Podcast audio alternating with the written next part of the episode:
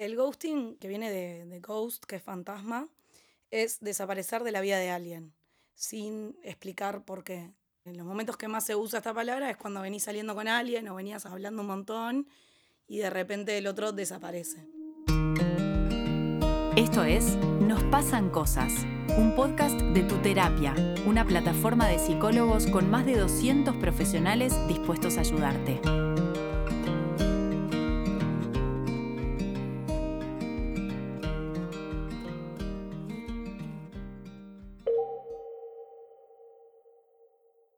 Gostearon alguna vez? Seguro. seguro. ¿Gosteaste? Un poquito. A mucha honra. No, no, mucha honra no. Se- como capaz es más de pendeja. Ahora eh, trato de no. Soy más de ir desapareciendo, capaz, un poquito. Porque Mm. me da, me da cosa decirte, la verdad, no me interesas más. Pero, pero es duro que te digan eso. Pero trato de mandar un par de señales como hasta acá y, y se toman, por lo menos no me hablan más, así que supongo que se entienden. ¿Y tu grupo de amigas gostean a las personas? Sí, sí, sí. Pero lo hablé justo con dos amigas y teníamos miradas bien distintas, creo que representan a la población entera. Eh, Una muestra representativa. sí. Había una que decía que para ella estaba perfecto gostear. No me interesaba, yo estaba, es más fácil, desaparezco, vos entendés que desaparecí y ya está y no me hablas más. A mí eso me parece el horror. Poca responsabilidad efectiva, ¿no? Sí, ya, ya, ya explicaremos por qué. Después la otra decía que ella prefería que se lo hagan y ella hacerlo como esto de ir desapareciendo, viste, contestar más seco, no preguntar, ¿y vos? Claro. Ir desapareciendo. Y yo soy más de, prefiero que me des una respuesta, así sepa que es mentira, porque si me decís estoy en una, es, es obvio que es una excusa, pero por lo menos tenés la delicadeza de responder algo, viste, y no desaparecer así de la nada. Y está lo que genera esa, esa desaparición, ¿no? Uno puede sentir ese me siento menos o, o esa inseguridad que, que aflora y es muy feo. Es como que empieza a disparar la fantasía de seré yo, que tendré esta persona que estará haciendo, ¿por qué no ahora? O pensé que era la persona ideal para mí. Es como que empieza a surgir ansiedades que, que no están buenas, obviamente. Desde el lado del gosteado, es el- ese vacío, ese, esa no respuesta, que también es una respuesta, ¿no? Sí. Que, o sea, venís hablando con alguien, buena onda, saliendo, y de repente desaparece, creo que eso también es una manera de decir algo, ese silencio.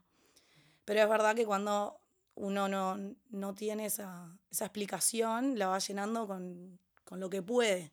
Y a veces son inseguridades por lo general, ¿no? Sí, también uno se pone en la posición de espera. Y para mí eso es como el verdadero sufrimiento. De alguna forma uno se pone en esa pasividad, en esa victimización de, bueno, estoy esperando un mensaje de esta persona. Creo que el poder eh, entender que estamos nosotros también al pendiente del otro es eh, lo que extiende muchas veces la pena, el sufrimiento y la inseguridad. Sí, como que le diste el control, ¿no? De, de tu tiempo, de tu energía a alguien que claramente no le interesás. Ex- Exacto. Y también tenemos personas que tienen como este patrón o esta actitud de falta de asertividad, de falta de confrontación y de evitar el decir que no. Yo creo que soy un fiel de la bandera de anti-ghosting. Me, han ghosteado y, sé lo que se siente y no está bueno. Pero obviamente también del otro lado tenemos que tener en cuenta que tampoco hay que insistir. Tampoco hay que estar esperando para siempre. Uno puede avanzar por sus propios medios. No tiene que tampoco esperar un cierre, porque como vos ya dijiste, Luli, ya el no decir nada habla de esa persona.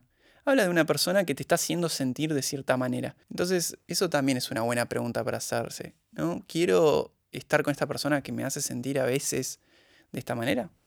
Obvio, me, me hace acordar a, una frase de una película que me encanta, se llama eh, Las ventajas de ser invisible.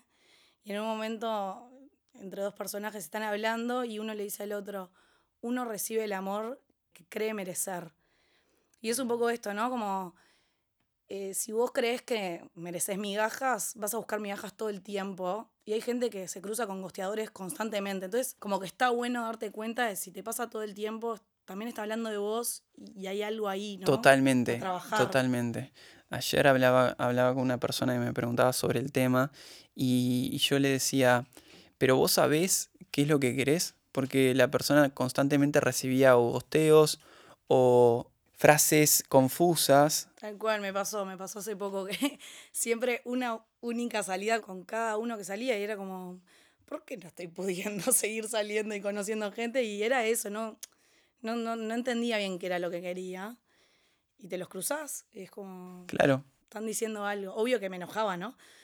Ahora ya no me enojo porque ya entendí, pero... Ahí está, pudiste llevarlo para adentro, eso está muy bueno. Como verse reflejado en el otro y decir, estas personas que aparecen y desaparecen, la relación conmigo misma o conmigo mismo es un poco ambivalente, es un poco que a veces estoy y a veces no me importa. Totalmente, también pienso que como hacer ese proceso de cruzarte con, con gosteadores todo el tiempo y vos decís, no, es que yo no me merezco esto pero eso lleva un trabajo que es personal y que no tiene que ver con los demás. Y hay que cambiar un montón de cosas. Entonces, nada, como que no es tan fácil. No es solo decir yo me merezco más que esto. Y, no, y después en el momento no te contesta el mensaje y, y te sentís mal. Y sí. Y te da ansiedad y estás mirando el celular una y otra vez a ver si te contestó. O sea, es agotador también, ¿no? Totalmente. Es bastante angustiante, de hecho. Total. Para mí, lo básico es entender que las señales están ahí tenés que mirar la realidad. Si alguien te quiere invitar a salir, te invita. Eh, la gente tiene tiempo para hacer cosas. O sea, si te dice que no tiene tiempo, es porque no tiene tiempo para vos. Ahí está. ¿No? Como Ahí está. empezar a ver la realidad porque hay mucha ambivalencia a veces y te ponen excusas y qué sé yo. Y es como, el que quiere, puede. Y al mismo tiempo no tomártelo personal. Porque es importante como no decir, bueno, pero esta persona está como pensando en otras cosas y no, no le está dando la energía que, estaría bueno que le dé a una relación o a un vínculo. Y, ahí preguntarse, bueno, de vuelta, ¿esto es lo que quiero? ¿Realmente? ¿Una persona que no tiene tiempo? ¿Ningún día de los siete días de la semana? Igual también como del lado del gosteador, no siempre es que sos mala gente o un poco empático, que a veces es re difícil decirle al otro, nada, es re duro ver al otro contento y tener que decirle, no, mira, hasta acá. Como que también lo entiendo y me parece que todos lo hicimos. Obvio. Que tal, que no está bueno y la idea es cambiar como sociedad y estar más cerca de la responsabilidad afectiva, que también, no sé, ahora está muy de moda y está buenísimo, pero tampoco es decir cualquier cosa. No. ¿No? Como... No, sin filtro, no importa lo que, cómo duela y cómo caiga. No, es muy importante también el cómo. Siento que hay como mucha gente que con la excusa de la responsabilidad afectiva te dicen cualquier cosa en la cara y es como, no, bueno, no. Totalmente. No olvidarte del otro, ¿no? Y mantener siempre el respeto, por más que sea la respuesta negativa o, de rechazo. ¿A vos te gostearon? Em, recuerdo un gran gosteo que me hicieron, creo que fue el primer gosteo, que era cuando tenía 16 años, una chica de Buenos Aires que me gustaba mucho, eh, se había ido para allá y estábamos como arreglando para, para encontrarnos y no sé qué, y de repente, ¡pum! Fantasmín desapareció fuerte y quedé muy dolido, con mucha fantasía de, pa, pero esto se tiene que dar, se tiene que dar. Y, no, no se tenía que dar. Eh, me llevó mucho tiempo asumirlo.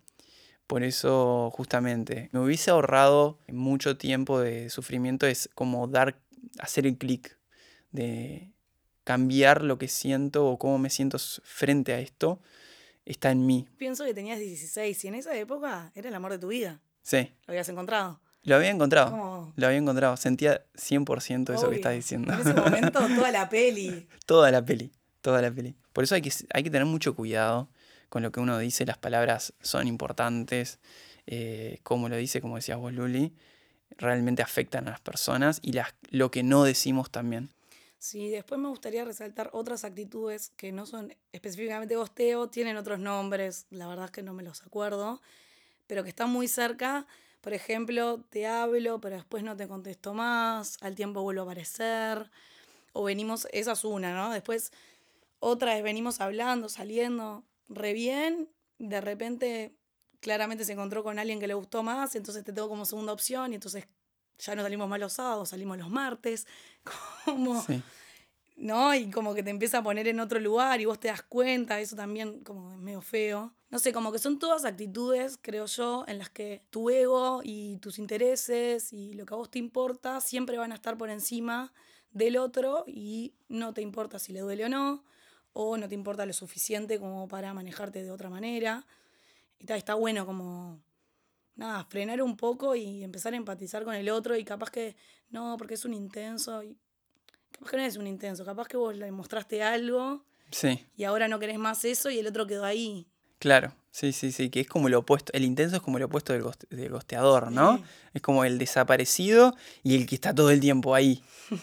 Obvio, el intenso le da atención. Claro. Y el gosteador, yo voy a ser sincera, para mí el gosteador le encanta que le llenen WhatsApp de mensajes buscándolo y le encanta saber que tiene un montón de opciones y las puede rechazar.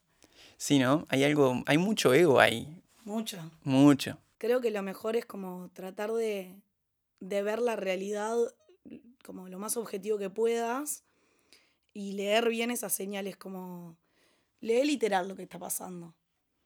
Fíjate qué estaba pasando antes de que te gostearan, como te vas a dar cuenta que había pequeñas señales que indicaban que el otro no estaba tan metido o no tenía tanto interés. Y después, nada, como mirar un poco para adentro y, y- revisar lo que salte, las inseguridades, ansiedades, miedos que salten cuando el otro desaparece. Y creo que está ahí el trabajo que uno tiene que hacer. Y, y si te pasás gosteando gente, no lo hagas más. Duele un montón del otro lado. Eh, entiendo que es difícil. Creo que ahí el trabajo es entender por qué no podemos poner límites, ¿no? Creo que esa es la dificultad, no poder decirle que no al otro con la excusa de no herir y entender que del otro lado dejar ese vacío es lo que más hiere. Esto fue Nos pasan cosas, un podcast de tu terapia. Si necesitas ayuda terapéutica o querés hablar con alguien, entra a nuestra web